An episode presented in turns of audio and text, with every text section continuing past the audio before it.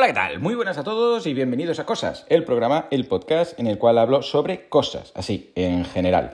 Hoy episodio número 15, si no me he descontado, en el cual quiero hacer una reflexión sobre lo que vivimos en nuestra juventud, o mejor dicho, lo que no vivimos. Eh, esto lo estaba comentando el otro día con un compañero con el que estudié la carrera. Y ahora tengo 42 años. Bueno, pues más o menos a los 20, 21, 22 yo estaba ahí estudiando la carrera. Y hablábamos de lo que no hicimos, lo típico que se ve en las películas, ¿sabéis? Las películas americanas o las series, que se ve ahí una residencia de estudiantes, que cuando alguien se va a la universidad, al college, pues eh, deja la familia, pues no sé dónde, porque claro, Estados Unidos es inmenso, ¿no? Entonces es muy difícil que justamente te toque estudiar al lado de casa.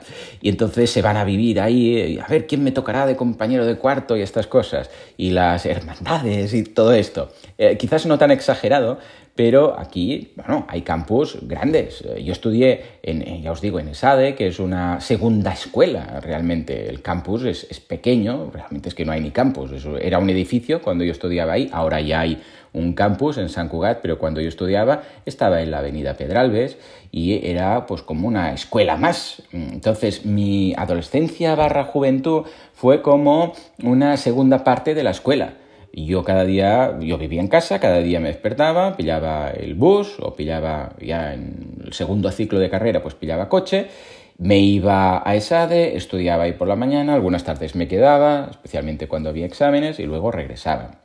Es decir, que en ningún momento me quedé a vivir ahí, entre otras cosas porque de Mataró a Barcelona, vamos, está media hora, irse a vivir tampoco estaba muy justificado, a no ser que, quisieras realmente vivir la experiencia ¿no? Eh, que ves en la tele.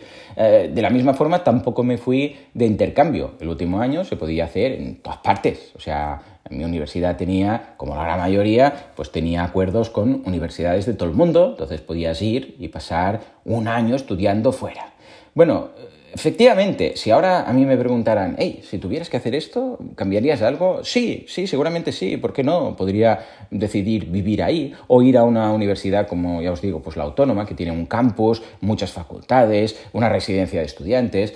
¿Pero por qué? Porque ya he vivido lo que yo elegí en su momento. Igual al último curso me iría por ahí de intercambio. Quizás sí, quizás sí, pero no me arrepiento, o sea, no tengo un estigma ¿Vale? En mi caso, ojo, ¿eh? cada uno es cada uno. Pero no tengo, no tengo un estigma de decir, oh, es que no pude vivir esto, no, es, no tuve la experiencia de vivir con amigos o no sé qué, estilo Friends o estilo pues no sé qué película y tal. No, porque es lo que yo elegí en ese momento. Yo soy una persona muy casera, soy una persona de, bueno, tener mi familia cerca, mis padres, mi hermana, y mm, los hubiera echado mucho de menos. Si yo a los 18 años acabo el bachillerato y me tengo que ir a vivir a Barcelona, pues a mí no me apetecía, no me llamaba mucho la atención. Ahora sí, lo haría. ¿Por qué? Pero no porque me arrepienta, sino por probar otra cosa. Porque ya lo habría probado, guay, y ahora otra. Pero como no podemos volver atrás en el tiempo, ¿vale? Pues no cambio nada de lo que elegí en ese momento. Quizás me iría a intercambio, pues quizás sí. Pero tampoco es algo que, eh, ya os digo, sea un estigma, una espinita clavada que digas, ostras, que tal, que cual. Yo, si realmente me hubiera ido a vivir a Barcelona, pues no sé, me hubiera quedado triste porque a mí me gusta tener mis padres cerca y mi hermana, la familia, es algo que siempre he valorado mucho. Ojo, en mi caso, porque yo siempre he tenido, por mucha suerte, mucha, mucha suerte, una infancia muy feliz y con mis padres súper bien, con mi hermana súper bien, o sea, en ese sentido eh, me daba o me hubiera dado pena no seguir viviendo con ellos. Y ahora vivo en Mataró y muy cerquita de ellos, es decir, que sí que puede ser que cuando miras hacia atrás dices, o puedas pensar, ostras, lo que me he perdido, ¿no? Pero en mi caso, sí, me he perdido muchas cosas, pero también tengo que decir que elegí lo que quise en ese momento. O sea, no tengo un trauma por no haber vivido eso. ¿Que hubiera sido chulo? Sí, pero elegí lo que en ese momento quería. Entonces, esto es una reflexión que hacíamos porque, efectivamente, eh, con este compañero decíamos, ostras, todo esto no hemos vivido nada, ni de esto, ni de esto, ni de esto.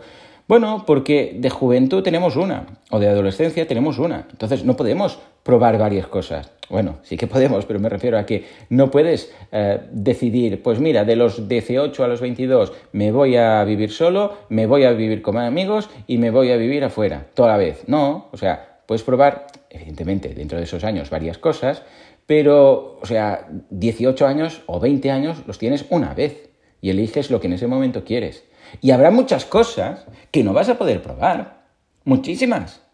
Igual, pues, eh, mira, yo sí que hice lo de eh, ir a vivir a Barcelona o en la universidad en un campus, pero no viajé, por ejemplo. Bueno, claro, no se puede hacer todo. O sea, la vida y la juventud da para lo que da. Eh, tampoco es cuestión de estresarse y probarlo todo. Un año me voy a vivir no sé dónde, el otro año estoy viajando por Interrail, el otro año me voy al desierto, el otro año voy a casa, yo qué sé, monto un piso rollo Friends. A ver, esto es un ritmo frenético que dudo que muchas personas lo hayan hecho. Entonces, es normal que nos hayan quedado cosas por hacer.